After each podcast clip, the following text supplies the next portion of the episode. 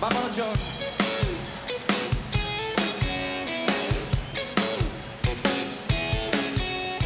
Atrapados en la red. Onda Madrid. 101.3 y 106 FM.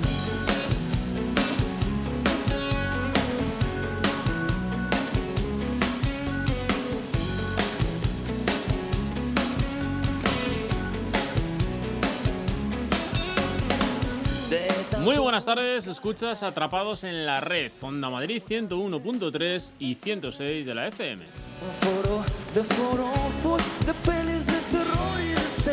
En la realización, controlando todos los aspectos técnicos, Plácido Arribas os habla Alberto Burguillo en nombre de todo el equipo de Atrapados en la Red.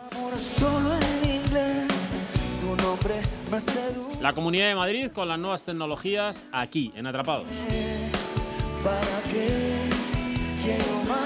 Te acompañamos los lunes de 7 a 8 de la tarde, no nos falles.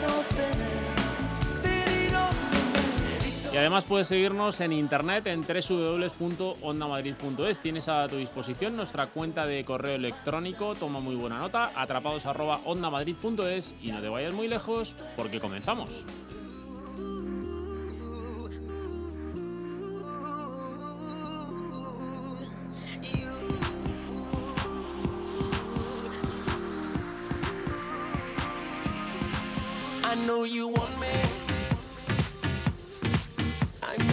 Bueno, pues como ya sabéis, pasamos una semana tecnológicamente hablando, como siempre, y hemos intentado elaborar una recopilación de lo mejor de la semana. Hoy, por ejemplo, tendremos para todos los gustos y lo primero que haremos será dar un repasito en cuanto a las noticias más relevantes que hemos eh, recopilado para vosotros durante esta semana. Después en nuestro blog hablaremos acerca de las notificaciones del móvil y es que hemos eh, contrastado en medios digitales que ignorar las notificaciones en los dispositivos móviles no supone ningún alivio. Es más, parece que prestamos más atención, según la Universidad Estatal de Florida, eh, en cuanto a concentración de usuarios se refiere, que cuando recibimos un sonido o una vibración al respecto. De todo ello hablaremos en el blog. En la ventana de la red con Carmen Martín Tejeda hablaremos acerca del incremento de los últimos cinco años en el número de españoles que compran por Internet. Eh, como os decía, ha aumentado de manera exponencial y esto ha supuesto gran impacto en las empresas que les ha obligado, como no podía ser otra forma, a transformarse. Un estudio que ha realizado la Internet Business School analiza hasta qué punto ha sido profundo ese cambio. Con nuestro amigo, el presidente de la Asociación de Internautas, Víctor Domingo, hablaremos acerca del fin del roaming. Y es que él ha batallado muchísimo, ha estado en la brecha durante muchos años para luchar para que este impuesto, entre comillas, que todos pagábamos, el del roaming, eh, que cargaban en nuestros bolsillos cuando pasábamos nuestras fronteras por los servicios de voz y de datos, las compañías de telecomunicaciones, pues finalmente desde el pasado 15 de junio es una realidad y los 28 países miembros de la Unión Europea han puesto fin a esta tarifa. Y por último nos daremos una vuelta como siempre por el Instituto Nacional de Ciberseguridad en León para charlar con Marcos Gómez, su director de servicios de ciberseguridad del INCIBE. Comenzamos.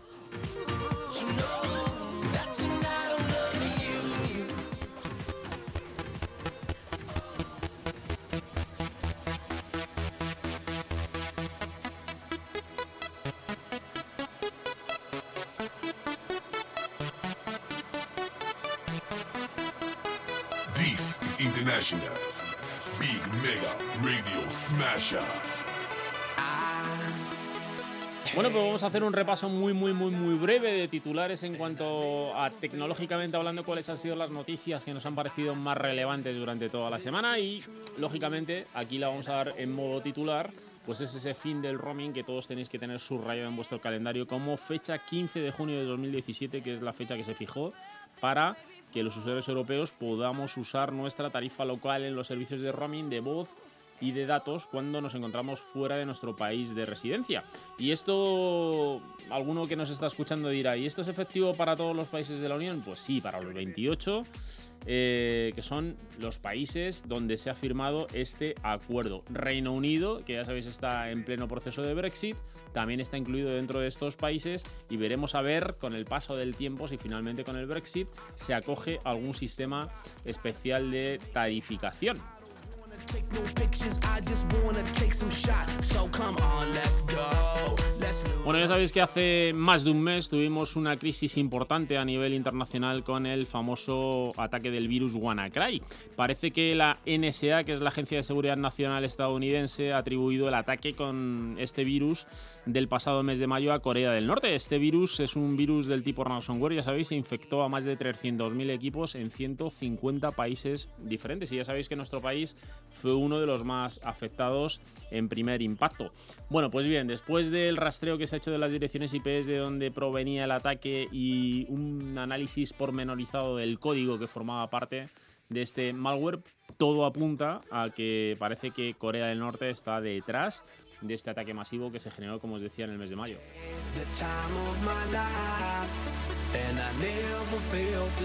Y enlazando con este tema, ya sabéis que es importantísimo tener nuestros sistemas pues actualizados y con una buena copia de seguridad de los datos, que en caso de que suframos algún tipo de percance, ya no solamente un ataque de virus o malware de la familia ransomware, sino también pues un fallo tecnológico, que estas cosas pasan habitualmente, pues podamos recuperar esa información de la manera más rápida posible y sobre todo que tenga la información la integridad que esperamos, es decir, que la información sea coherente y que esté completa hasta el último día en el que tengamos hecho nuestro backup.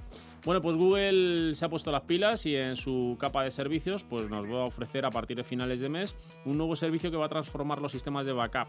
Y es que la utilidad se va a llamar Backup en Sync y nos va a permitir volcar el contenido de nuestro ordenador en la nube a través de Google Drive. Inicialmente el servicio se va a lanzar eh, con una capacidad de 15 gigas, pero es un paquete totalmente gratuito donde podéis añadir más capacidad adicional, ya sabéis, siempre en modo servicio. Y en teoría, con estos 15 gigas, al menos los datos críticos pueden estar eh, baqueteados. Esta nueva función está orientada a usuarios particulares y las empresas ya sabéis que tienen a su disposición Drive, donde tienen una cuota en función de los servicios que tengan contratados. Fecha de lanzamiento, apuntároslo por si queréis empezar a disfrutar del servicio. 28 de junio conoceremos todos los detalles y también, por supuesto, las restricciones del servicio.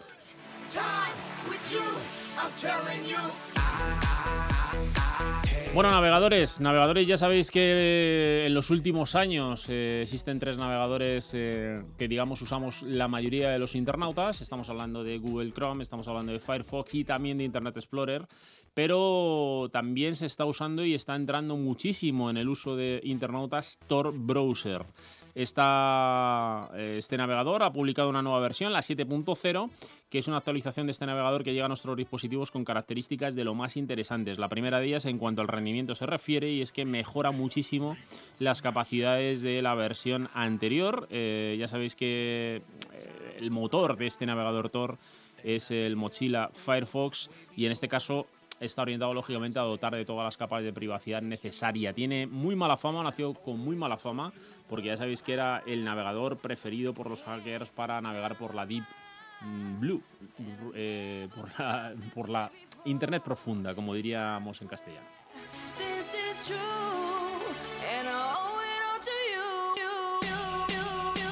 Bueno, ya sabéis que se han filtrado noticias, ya comentábamos en Atrapados en la Red al respecto de que el próximo iPhone es posible que se ponga a la venta con la posibilidad de cargar sin cables, aunque de momento también vendrá provisto de un conector para conectarlo a corriente y hacer una carga completa del dispositivo. Ya sabéis que su máximo competidor Samsung con el Galaxy S8 ya lo ofrecía como complemento de su tecnología de carga rápida por cable y es muy pero muy posible según los datos que han llegado a la redacción de Atrapados en la Red que la nueva versión del iPhone 8, está por ver si se va a llamar iPhone 8 por cierto, pues dispone de estas posibilidades.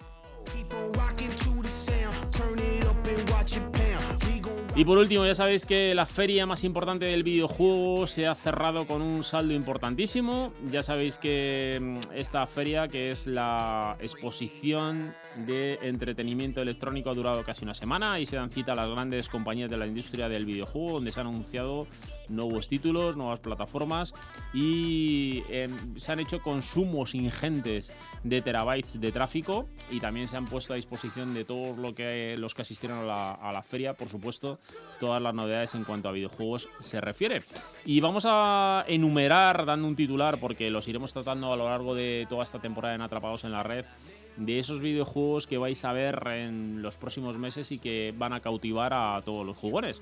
El primero de ellos se espera el lanzamiento para el mes de octubre, se llama Forza Motorsport 7.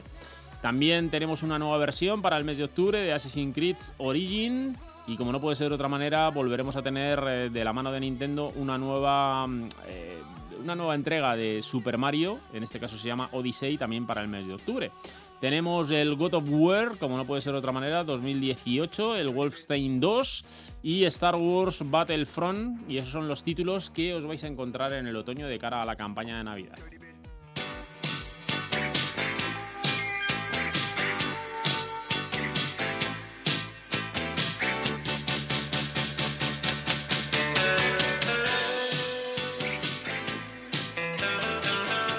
Abrimos nuestro blog y vamos a hablar acerca de las notificaciones del móvil. Ya hemos leído muchísimo en prensa que ignorar las notificaciones del móvil distrae tanto como recibirlas, ¿verdad, Carlos?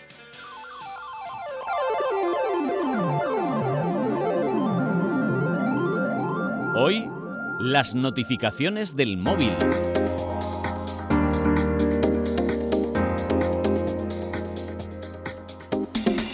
Leo en la prensa que ignorar las notificaciones del móvil distrae tanto como recibirlas. Eso al menos es lo que cuenta un estudio de la Universidad Estatal de Florida, donde se indica que la concentración del usuario se altera de la misma forma con el modo vibración que cuando el aparato tiene activado el sonido. Qué interesante, ¿no? Según el autor del estudio, la irrupción de un zumbido distrae tanto como el ring sostenido de una llamada. Tampoco importa que ignoremos el mensaje o no respondamos a la llamada. Desde que sabemos que tenemos una notificación en el móvil, nuestra concentración cae en picado. Yo esto ya lo he vivido en mis propias carnes. Os pongo en situación. Hace unas horas, en la M40, a la altura de la salida de Ciudad de la Imagen, la radio sonando, súbeme la radio, y de repente noto una vibración y no son los amortiguadores del coche, ni un bache en la carretera, es una notificación. El móvil lo tengo en el bolsillo y ya me empiezo a comer el coco. ¿Será algo urgente? Porque si incumplo el código de circulación para ver una cara sonriente de un mensaje de WhatsApp, me puedo enfadar. Así que, ¿qué hago? Cumpliré las normas y esperaré a llegar al trabajo. Cuando he llegado era un meme, sí, una foto, una foto de estas de Julio Iglesias con un texto que decía, en España, una de cada tres personas y una de cada dos, si son menores de 26 años, consultan el móvil cada vez que tienen 5 minutos libres. Y lo sabes. Entonces he caído en la cuenta de que en el trayecto desde que he recibido la notificación hasta llegar al trabajo, y yo sin darme cuenta, sonaba en la radio, no, no, no, no la de su hijo, no la de súbeme la radio, sino la de él, la de me olvidé de vivir, me olvidé de vivir.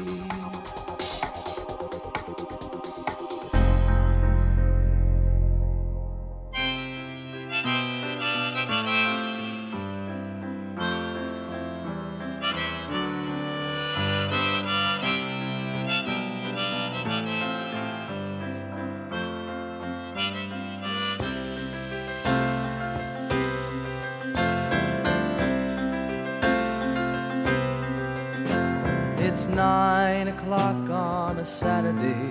A regular crowd shuffles in. There's an old man sitting next to me, making love to his tonic and gin.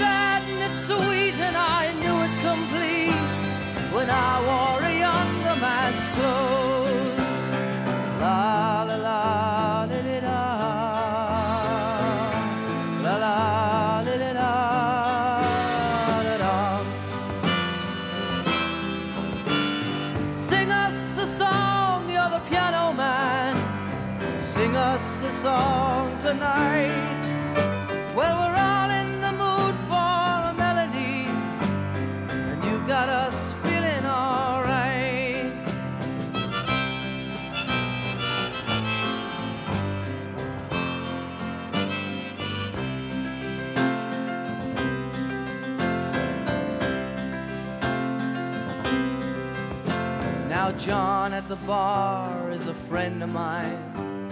He gets me my drinks for free.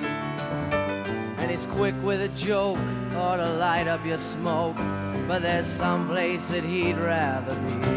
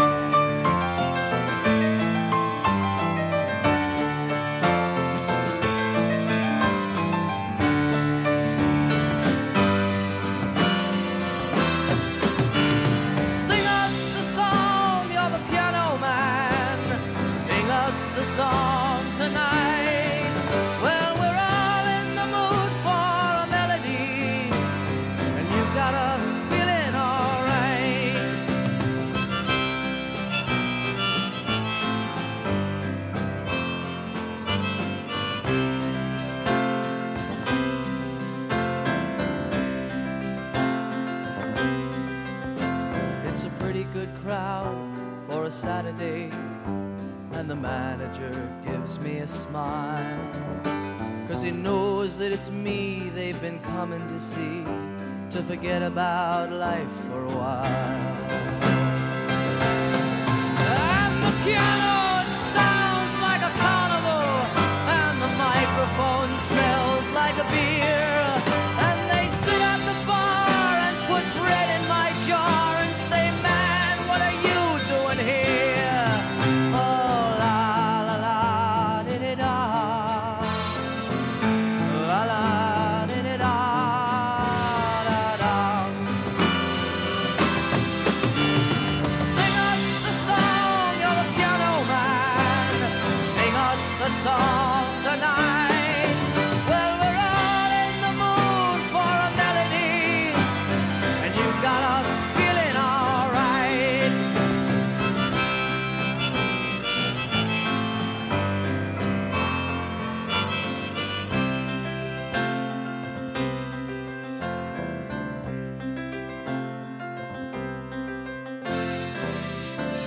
...101.3 y 106 FM. Vive la experiencia gastronómica de probar la fusión de varias cocinas, mediterránea, china, oriental, en un buffet donde la calidad de los productos es lo primero. Una selección de carnes a la brasa en nuestra parrilla a la vista. Wok Garden, Francisco Silvela 63. Esta mañana Facebook me ha sugerido un país muy guapetón del que no sabía desde el instituto. Y le he pedido amistad, que igual no acepta. O sí, y termino viajando a Diego, sigues igual de estupendo. Viaja a diario y descubre tanto mundo como puedas. Que las vueltas dan mucha vida. Nautalia Viajes.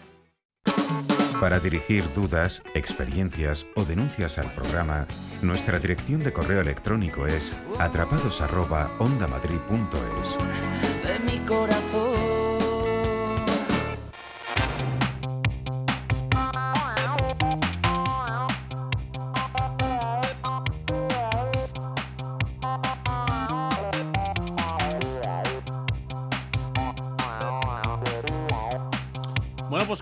Ya sabéis, el auge del comercio electrónico es una realidad. En los últimos cinco años, el número de españoles que compran por la red ha aumentado de manera exponencial.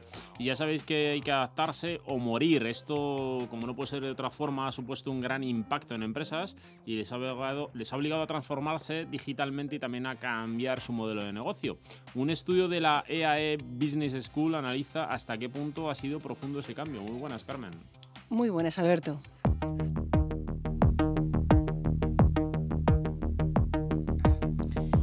Casi un 40% de los españoles compra habitualmente a través de Internet. España ocupa ya el quinto lugar en el ranking de consumo de e-commerce, aunque ocupa el 18 en cuanto a eficacia logística.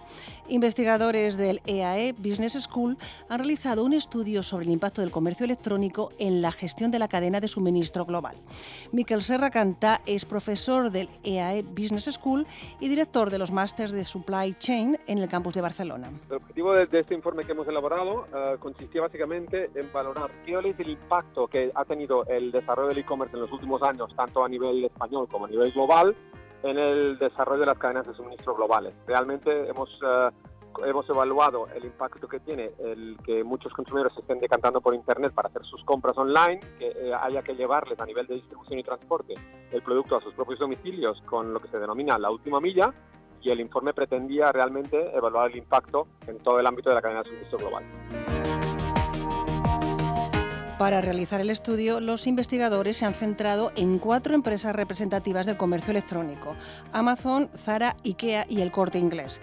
Las conclusiones del estudio reflejan el gran impacto que ha producido el incremento en el uso del comercio electrónico. El e-commerce ha hecho que muchas personas a nivel individual se hayan decantado por esta forma de comercio implica no ir a las tiendas a nivel eh, físico, sino que lo puedas comprar desde casa. Esto ha hecho un gran cambio en las cadenas de suministro y nuestro estudio lo que concluye básicamente es que este incremento de personas que compran por Internet eh, ha, sido un impacto muy sustancial en las cadenas de suministro globales porque han tenido que, estas han tenido que adaptarse a la creciente demanda en cuanto a personas y a número de, de entregas en domicilios particulares, haciendo que cambien globalmente pues todo el panorama a nivel de almacenes, a nivel de transporte, a nivel de distribución y esto ha afectado a todas las cadenas de suministro globales de las compañías.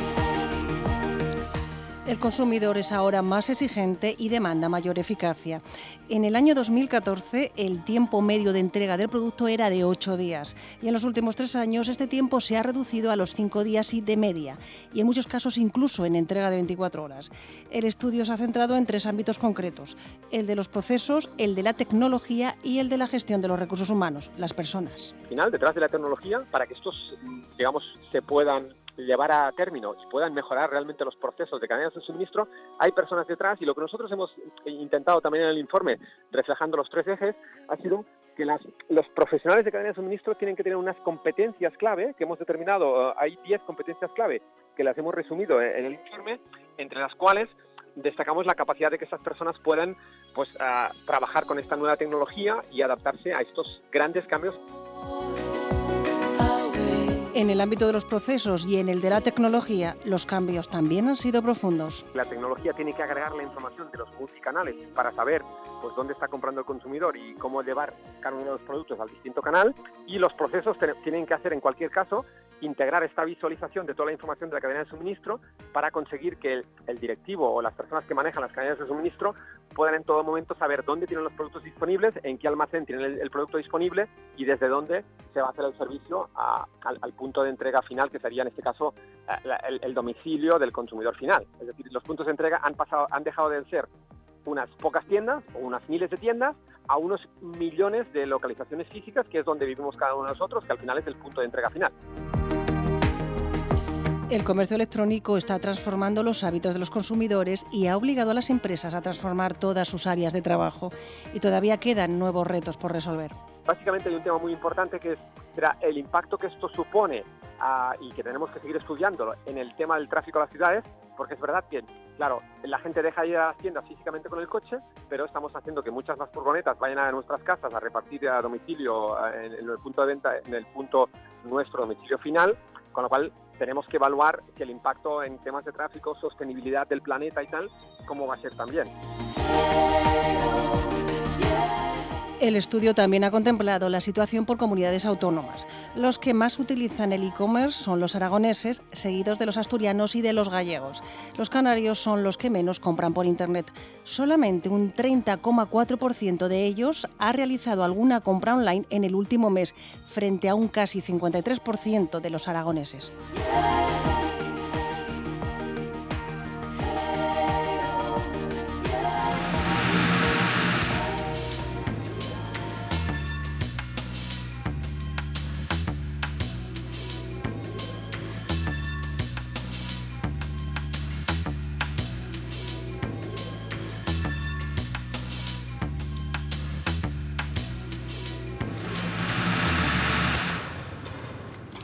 Pues ha llegado uno de los momentos más importantes en los últimos años y que estábamos esperando muchísimo. Es uno de los viejos deseos de acabar con fronteras y hoy creo, bueno, la semana pasada para ser más exactos, creo que una de las fronteras que quedaban por caer en la Unión Europea pues cayó. Y vamos a ver hoy en qué condiciones. Y estamos hablando del roaming que mucho he hablado con mi amigo que tenemos al otro lado de la línea telefónica con mi amigo Víctor Domingo presidente de la Asociación de Internautas y que hemos hablado largo y tendido acerca de este tema y que parecía que esta fecha nunca iba a llegar. Muy buenas tardes Víctor. Buenas tardes, Alberto. Madre mía, yo no sé a qué año remontarme para, para contarles a nuestros oyentes cuál fue la primera, en la primera ocasión en la que hablamos acerca del roaming, ¿eh? Pues, pues eh, muchísimo, porque además es que esto del roaming ha sido una de las cosas que, que más alarma social ha, ha, ha fomentado con, bueno, pues cada vez que nos íbamos fuera de, salíamos fuera del territorio nacional y llamábamos por teléfono o nos llamaban por teléfono, las facturas se podían, bueno, podían ascender a unos límites insospechados, ¿no? Y bueno, afortunadamente desde el jueves pasado, desde el 15 de junio de, de la semana pasada, pues esto del roaming, por lo menos en la zona euro, ya ha acabado, ¿no? Con alguna excepción, que por ejemplo Vodafone este roaming ya lo aplica a, a sitios como Estados Unidos, que es la única empresa que lo está haciendo, pero vamos, dentro de la zona euro, los 27 países de la zona euro, a excepción de Suiza y Andorra, hay que tener cuidado con esto, Andorra, que es carísimo el roaming allí, eh, pues ahora mismo no va a haber sobrecarga en el precio y tendremos y pagaremos lo mismo que estamos pagando Ajá. habitualmente desde el territorio nacional. Bueno, eh, Víctor, vosotros desde la asociación, desde la asociación de internautas, perdón, eh, habéis estado siempre en la brecha al respecto de este tema eh, y muchas son o algunas son las preguntas clave que se hace cualquier eh, cualquiera de nuestros oyentes cuando le hablamos eh, que el 15 de junio pasado finalizó la aplicación del roaming en la Unión Europea y por tanto eh, este servicio de roaming tiene que ser gratuito aplicando la tarifa local que uno tenga contratada en su país de origen, pero son muchas las preguntas como te decía y aparte de unas cuantas excepciones que también queríamos tratar contigo. La fecha es desde el mismo 15 de junio, es decir, eh, a partir del día 16 de junio, si uno se encuentra usando el servicio de voz o de datos fuera de su país de residencia, ya le están aplicando estos beneficios, ¿no? Exactamente, ya no tiene que preocuparse de, de absolutamente nada más.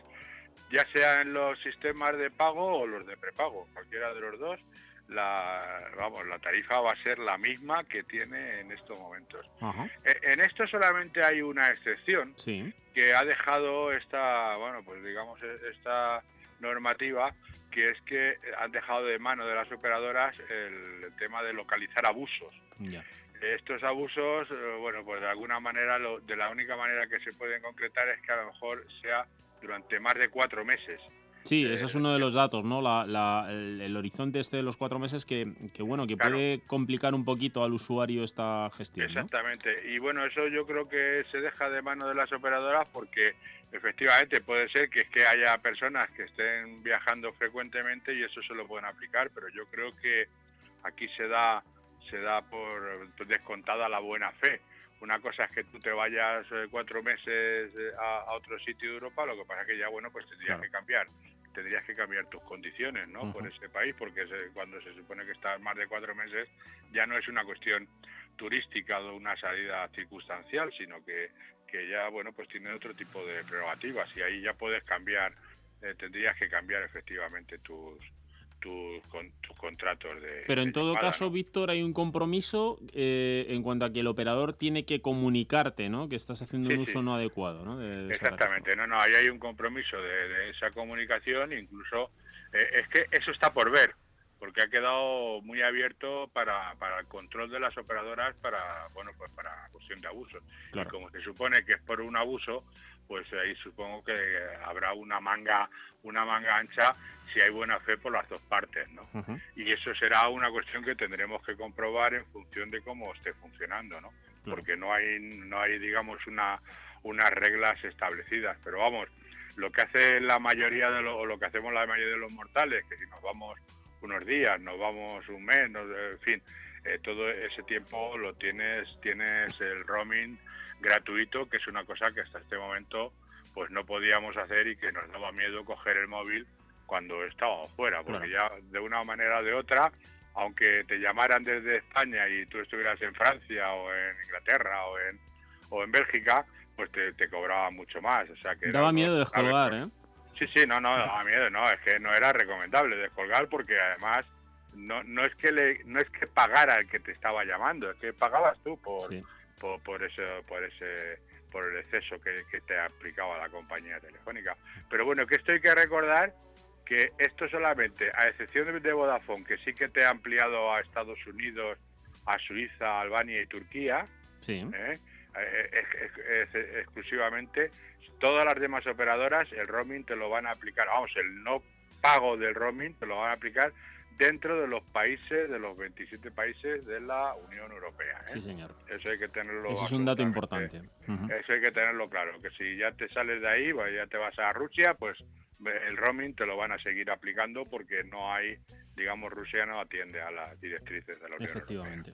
Bueno, otra de las cosas que, que os han hecho llegar a la Asociación de Internautas y también a nosotros es, eh, eh, bueno, si hay que hacer algo especial y, y básicamente no hay que hacer nada, solo tener no el servicio hacer activo, nada. ¿no? Nada, exactamente. Tener el servicio activo y ya te digo, lo único que tienen la prerrogativa las operadoras es ver si hay algún tipo de exceso y el exceso está en el límite de los de los cuatro meses. ¿eh? Ahora que si tú te vas a un país ya más de cuatro meses, pues sí que te tendrías que ver el cambiar de cambiar tus condiciones Claro. eh, contractuales. Oye, Víctor, decías tú antes que, eh, que daba igual que si que la línea fuera contrato o fuera de prepago. De prepago, exacto. Eh, da exactamente igual a la hora de la tarificación del roaming, que no se aplica ningún tipo de concepto. Lo que sí hay que tener en cuenta es qué condiciones teníamos nosotros en nuestra línea de datos y, y- y- perdón, en nuestra línea fija ¿no? y en nuestra en contrato y en prepago, porque hay que tener en cuenta si tenemos bonos de datos y demás y si no tenemos una tarificación especial, ¿no? Sí, sí, pues nada, no hay, no hay ningún tipo de problema y las condiciones son las mismas. Sí que hay, eh, sí que hay una, una tarifa especial de 7,7 euros por giga consumido, eh, consumido, pero eso eh, está en función de los gigas que tengas contratados, ¿no? Me imagino que si mm, pasas de los gigas con- consumidos y ya eh, aumentas un giga, pues sí hay una tarifa de 7,7 Claro. euros por, por giga a partir de ese momento. O sea que y, y sobre todo tener en cuenta el tema del periodo de seguido de cuatro meses. Sí. Ahí Hay- sí que las operadoras, pues, y no sabemos cómo van a actuar las operadoras en cada uno de los casos, ¿no? Claro, veremos a ver cómo, cómo lo aplican. Eh, está veremos. claro que también parece que hay una intención eh, importante al respecto de, de- bajar esos precios, ¿no? Que arrancan con 7,7 euros en el caso de los prepagos por IVA consumido, pero que es posible que se pudieran ir reduciendo en años eh, posteriores. Esa- exactamente, sí, eso será, pero ya te digo que eso es una cuestión que las operadoras ahí sí que han- les han dejado un poco de manga de manga ancha Claro. para poder actuar. ¿no? Claro. Oye, Víctor, eh, pregunta importante. Eh, en las últimas fechas se han lanzado, por ejemplo, en nuestro país, eh, tarifas que, que tienen, bueno, pues salen unos precios bastante razonables cuando hay tarifas de, de gran consumo, por ejemplo, 20 gigas o más. ¿Se van a respetar esos acuerdos que tengas con tu operador nacional cuando salgas fuera o no? Sí, pero hay un límite que, que dice que este límite ofrecería actualmente 2,6 gigas por cada 10 euros sin IVA eh, por la por la cuota mensual. Pero vamos, en un principio todos los contratos que tú tengas, ya sea de prepago o de pago, se van a se van a mantener hasta ese hasta ese límite.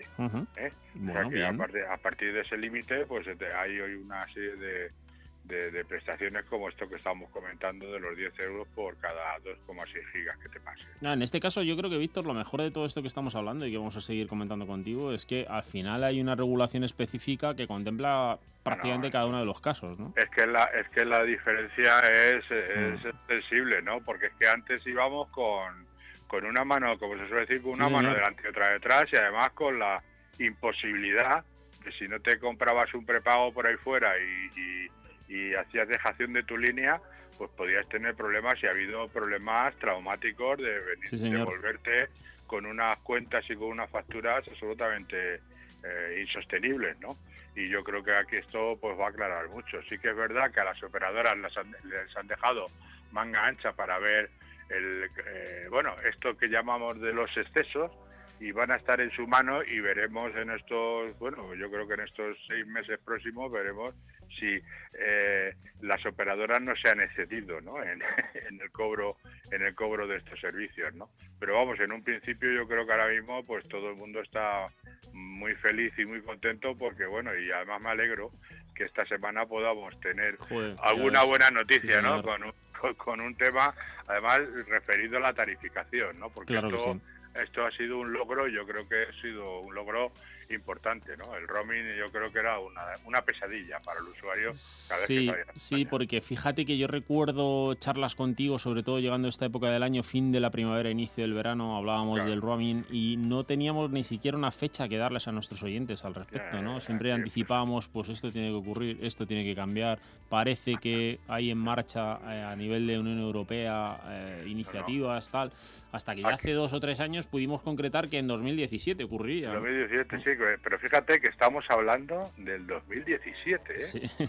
que ha, ha costado trabajo y Madre esto mía. es un trabajo que debemos debemos felicitar a la Unión Europea, a los comisarios de la competencia y de que siguen este tipo Sí, de señor. cosas porque ha sido una pelea ardua con- contra los intereses de las operadoras, ¿no? Sí, señor. Entonces, y bueno, y hay una de las preguntas que no me has hecho. No, no, pero y es que no ha y que acabado, pos- ¿eh? y- ah, Pero vamos, lánzate, no, lánzate, y porque... que posiblemente averiguaremos pronto si esto va a suponer otra nueva subida de tarifas. Sí, señor. Eso es ¿Eh? algo que está ahí Y siempre. bueno, pues eso, eso está ahí pendiente por, por saber si ahora las operadoras, al echar números, porque las operadoras van a dejar de ingresar muchísimo dinero, muchísimo dinero, además unas más que otras, en función de, claro, porque tú imagínate que España tiene un problema con esto serio, en el sentido de que la cantidad de turismo que tenemos y gente que viene Sí, señor. que viene a hacer que viene aquí a hacer sus, sus vacaciones y bueno afortunadamente es una industria nacional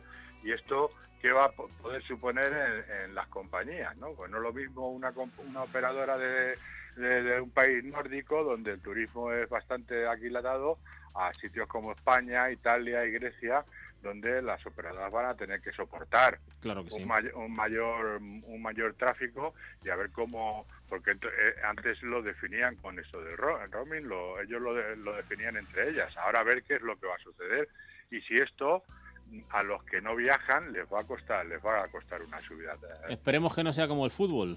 y eso es una eso es una duda pues eh, espe- esperemos que no que tengamos que costear entre todos los usuarios que no cobren lo que estaban cobrando con el roaming señor. Ese posiblemente ahora mismo es una de las dudas que quedan ahí en el alero ¿no? Víctor, dos eh, cuestiones en una que se estarán preguntando aquellos que por un lado tienen chavales en edad escolar y que quizá tienen un proyecto Erasmus y se van fuera a estudiar y también aquellos que viven en, en- en pueblos o ciudades limítrofes con otro país en el que hay momentos en los que uno está con el coche y está sirviendo Está de un lado en otro, bueno, pero eso, Claro. eso también está dentro de la normativa, por ejemplo, los que están en sitios fronterizos, para que las operadoras puedan controlar si efectivamente eso eh, eso corresponde a personas de este país y no de y no del, del país de al lado, ¿no? Y eso es una de las cuestiones que también quedan abiertas, pero en un principio nadie se tiene que preocupar por ese asunto en tanto en cuanto tengan contratos de pago o de prepago eh, eh, a un lado de la frontera, ¿no? Y con el tema de Erasmus lo que tienen que controlar es el tema de lo de los cuatro meses. ¿eh? Decir, si van a estar por más de cuatro meses, pues posiblemente pues tengan que hacer una contratación o tengan que hacer una portabilidad a una línea de aquel, de aquel país y la cosa va por más de cuatro meses. Ahí va, va a ser, esto van a ser las pequeñas aristas que van a quedar pendientes. Sí, señor. ¿Eh? Bueno, yo creo que también es muy recomendable que os deis una vuelta por la web de la Asociación de Internautas, que hay una, más o menos es lo que hemos resumido con Víctor en el día de hoy, son 11 cuestiones al respecto de la activación de, de esta prestación de servicios de roaming en la Unión. Y que, bueno, pues viene un caso práctico también para que en función de en qué punto nos encontremos en este momento con nuestro servicio de, de voz, si lo que estamos haciendo es un uso de una llamada internacional y se nos aplica una tarifa internacional o una tarifa nacional o incluso tenemos el riesgo de llamar a terceros países e incurrir en gastos adicionales. Está muy bien resumido en el artículo y os invito a que os deis una vuelta por la web de la asociación y, y que veáis vuestro caso concreto porque está todo muy detalladito. ¿eh? Exactamente, sí. Bueno, pues yo creo que objetivo conseguido. Yo no sé si, Sí, si y- con y el po- alcance que- podemos, est- podemos estar contentos esta semana. Mira, Sí, señor, esta sí, semana no señor, hemos dado yo- una, una mala noticia. Esta tarde le decíamos a. Esta tarde le decía yo a, a Carlos eh, Honorato en el avance de contenidos que hago todos los lunes en, en Aquí no hay playa. Le decía, hoy tengo una llamada muy importante, es con mi amigo Víctor Domingo, y es para dar una noticia que venimos mm, fraguando desde hace muchísimos años. No tan antiguo como nosotros, pero casi. Pero casi. Bueno, señor, un placer como todas las semanas. Que pases Muy una bien. muy buena semana. Una- un abrazo y parece que ha caído un poco eh, la temperatura, ¿no? Sí, señor, ha bajado un poquito la temperatura. Por lo menos respiramos. Un abrazo. Hasta luego. Un Buena abrazo semana. fuerte. Hasta luego, Alberto. Atrapados en la red, sin horario en nuestra web www.ondamadrid.es. Durante toda la semana, cualquier hora del día o de la noche. de mi corazón.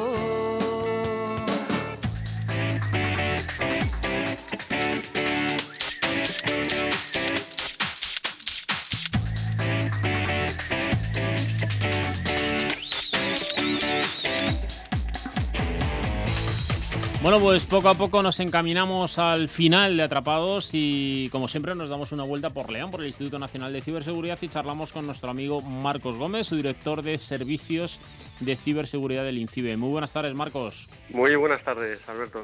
Bueno, pues yo no sé cómo estáis por León, ¿eh? pero llevamos aquí una semana terrorífica. Bueno, yo creo que ya un par de semanas terroríficas y hoy ha aflojado un poquito respecto a los últimos dos días. Bueno, digamos que, que estamos un poquito mejor, tres o cuatro grados mejor, pero tampoco que hay... Bueno, que tres o esto cuatro grados son muchos grados, ¿eh? Sí, sí, sí, de 41 a 37. Madre mía, madre mía, 41-37. Bueno, parece el resultado de la primera parte de un partido de baloncesto. Pero, pero bueno, esperemos a ver si finalmente a final de semana aflojan tal cual nos indican las previsiones. Pero en lo que está calentito, calentito es tu negocio, ¿no, Marcos? Bueno, sí, podemos decir que, que tenemos noticias eh, de todo tipo, algunas buenas y otras, y otras no tan buenas, y, y- y como Mm. siempre la ciberseguridad pues está un poco la palestra. Sí, señor. Bueno, vas a hablar acerca de eh, el primer tema que nos propones en el día de hoy es que, que está muy claro que tenemos que, que poner mecanismos eh, y poner buenas prácticas, tecnología, etcétera, en, en- en- el mundo de la ciberseguridad, en los coches inteligentes, pero lo que te queda todavía más claro a día de hoy es que lo primero que debemos proteger son nuestras ubicaciones informáticas, ¿no? Sí, porque fíjate que unos investigadores de Chrome Tech Segu- eh, Security han descubierto que había una base de datos con eh, información de más de 10 millones de coches en Estados Unidos, que esa información ha estado durante más de 130 días en Internet abierta y que ha podido ser bueno, pues rescatada por cualquier eh, tipo de ciberdelincuente para luego ser utilizada. Fijaros que en esta información pues, nos contamos datos como el número de bastidor, la matrícula, el año, el modelo, eh, incluso, bueno, pues quién lo ha comprado, el dueño del propio vehículo, incluso si tiene o no tiene hijos mayores de 12 años. Entonces esa información vale mucho dinero en Internet, es un ejemplo de que de que hay que hay que seguir protegiendo las bases de datos, eh, sobre todo nuestras barreras, nuestras primeras barreras defensivas con cortafuegos, con, Sí, con eh, sondas de detección de intrusos, con la actualización de las máquinas, etcétera, y, y también que nuestros empleados pues hagan un uso eh, legal de la información, porque a veces por un soborno o un chantaje pues acaba en manos de, de terceros. Es decir, que antes que preocuparnos incluso por el IoT, también tenemos que seguir preocupándonos por esta otra información que puede acabar en manos de terceros. Eh, los usuarios españoles deben estar tranquilos porque esto no ha pasado, no es esto ha pasado en Estados Unidos, no ha pasado en España, pero es un ejemplo más de que eh, nuestras eh, empresas, si no lo hacen, deberían ponerse las pilas en materia de proteger las bases de datos y la información de nuestros clientes. Bueno, pues eh, eso es lo que tenemos que hacer, ponernos las pilas y proteger eh, esa información porque son muchos datos los que han estado a disposición de, de cualquiera que quiera hacer negocio a costa de ellos. Oye, eh, dejamos en, en las últimas décadas la Guerra Fría. Eh, parece que las relaciones entre Rusia y Estados Unidos, eh, bueno, iban por buen camino. Eh, parece que se enturbieron el año pasado con el tema de las presidenciales. Y ahora ya estamos eh, a nivel de compañías, ¿no? Donde hay acusaciones de monopolio entre Kaspersky y Microsoft, ¿no? Sí, eh, fijaros que a finales del, del año pasado, cuando Obama dejaba la administración eh, americana eh, a, manos de, de Trump, eh, llegaban a, a detener a varios eh, diplomáticos eh, rusos expulsados del país y finalmente también bloqueaban la operación de varias empresas rusas. Ahora ha sido Kaspersky, una conocida marca de ciberseguridad, la que ha denunciado al gran gigante Microsoft porque eh, están, según es, según parece, eh, bueno, eh, la, denuncia es por eh, monopolio en el ámbito de la ciberseguridad, en el ámbito de utilizar productos anti-malware que vendrían integrados dentro de Microsoft, en la parte de Microsoft Edge, y que no dejarían la convivencia con otras soluciones de ciberseguridad como la que tiene Kaspersky. Veremos esto, de momento, donde se ha presentado ha sido en Europa, pero también en Estados Unidos. Veremos en cuál de los dos se resuelve antes y en cuál eh, le da la razón a uno o al otro o lo dejan eh, archivado sin ningún tipo de, de- de acción. No es la primera vez que Microsoft se enfrenta a una denuncia como esta, una demanda como esta, de monopolio, y veremos en, esta, en este caso, siendo una empresa eh, rusa, Mm. de quién se pone de lado, el, en este caso, la, la justicia. Vamos a verlo. Eh, otra cosa, eh, compañía española, y volvemos a la época vacacional y volvemos a ver cupones dando vueltas a través de WhatsApp. Sí, en este caso es WhatsApp. Estamos hablando de una conocida marca española en el ámbito de la alimentación y más ni menos que Mercadona, que últimamente está siendo blanco como gran empresa española de la ingeniería social. A veces nos encontramos con falsos cupones en el ámbito de las redes sociales. Esta vez ha sido cupones de 150 euros que nos podemos encontrar a través de mensajería instantánea. Es decir, que nuestros propios amigos nos reenvían un mensaje en el cual viene una URL para pinchar y descargar dicho cupón y eh, facilitando nuestros datos, los que estaríamos haciendo seguramente, muy seguramente, es facilitar estos datos a un ciberdelincuente que luego puede utilizarlo para una estafa posterior. Así que, por favor, no reenvíes este mensaje y, por supuesto, Mercadona es una empresa seria y no envía sus cupones a través de WhatsApp. Sí, señor. Bueno, eh, y por último, o casi último, porque luego te haré una, una pregunta, eh, una pregunta secreta, ¿vale? Que no te he anticipado para tenerte ahí con la incertidumbre. Venga, va. Y es que, pero bueno, tú lo sabes todo y además es una noticia de, de actualidad, con lo cual la tienes controladísima. Vamos a hablar acerca de buscadores que no invaden nuestra privacidad, lo cual es muy importante. Es muy importante porque todos estamos acostum- acostumbrados a utilizar los tres principales buscadores, eh, que son Google, en primera instancia, que es con el 95% de los usuarios en Internet el que lleva un poco la supremacía por delante. Estamos hablando también de Bing y Yahoo, que son buscadores que normalmente utilizan eh, información de nuestra eh, navegación, de dónde nos encontramos, de qué cookies guardamos en esas búsquedas, para luego, bueno, pues ofrecer- ofrecernos, gracias, a, este, a que estos buscadores son eh, eh, gratuitos, pues información sobre todo de publicidad, eh, las cosas en las que navegamos. Bueno, pues os incluimos en la osi.es una última entrada de blog en la cual os recomendamos que si queréis utilizar buscadores que protejan vuestra privacidad y que no se quedan con ningún dato de información, estamos, estamos poniendo varios ejemplos como son, por ejemplo, DocDocTouch o, por ejemplo, GP eh, o Privately, que son eh, navegadores que, bueno, mejor dicho, buscadores que nos permiten buscar cualquier tipo de información y no se quedan con ninguna otra, de modo que de manera nuestra privacidad y nuestros datos más sensibles eh, quedan solo en nuestras manos y no en manos de terceros. Y esto es muy recomendable utilizarlo cuando lo hacemos en wifi públicas o con dispositivos que no son los nuestros, lo cual eh, lo hace aún todavía más apropiado. Así que echar un vistazo a esta entrada del blog en osi.es y a utilizar buscadores eh, anonimizados, digamos, o privativos.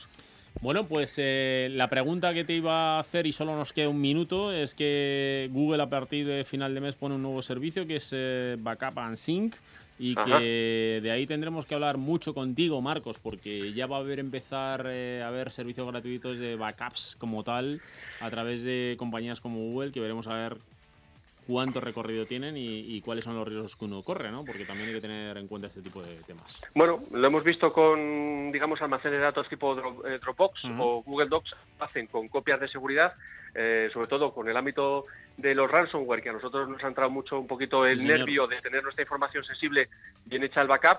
Habrá que ver qué tipo de servicio eh, es el gratuito y qué información le estamos dando. Como siempre, si es una información sensible, es una información empresarial o algo que no queramos que esté en la nube como tal, pues deberíamos utilizar los servicios más apropiados, aunque le echaremos un vistazo a cuáles son las condiciones y garantías que da este nuevo servicio para hacer las Sí, señor. recomendaciones apropiadas en nuestro blog de la, de, de la. Hablaremos de ello, Marcos. Que pases una Muy buena semana. Un abrazo, amigo. Igualmente, hasta la semana que viene, chao. Hasta luego.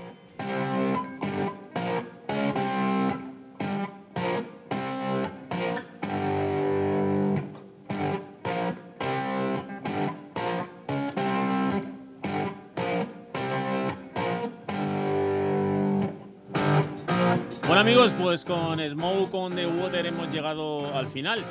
Ya sabéis que el próximo lunes estaremos aquí a las 7 pasando lista para todos vosotros. Seguiremos hablando de tecnología y durante la semana que os queda, pues os queda pues la sintonía de Onda Madrid y os queda también nuestro podcast que te lo puedes descargar y escucharlo en cualquier parte, llevártelo y seguir escuchando tecnología y tecnología y más tecnología. La realización ha estado Plácido Arribas. Recibo un saludo de Alberto Burguillo en nombre de todo el equipo de Atrapados en la Red. Que paséis una muy buena semana.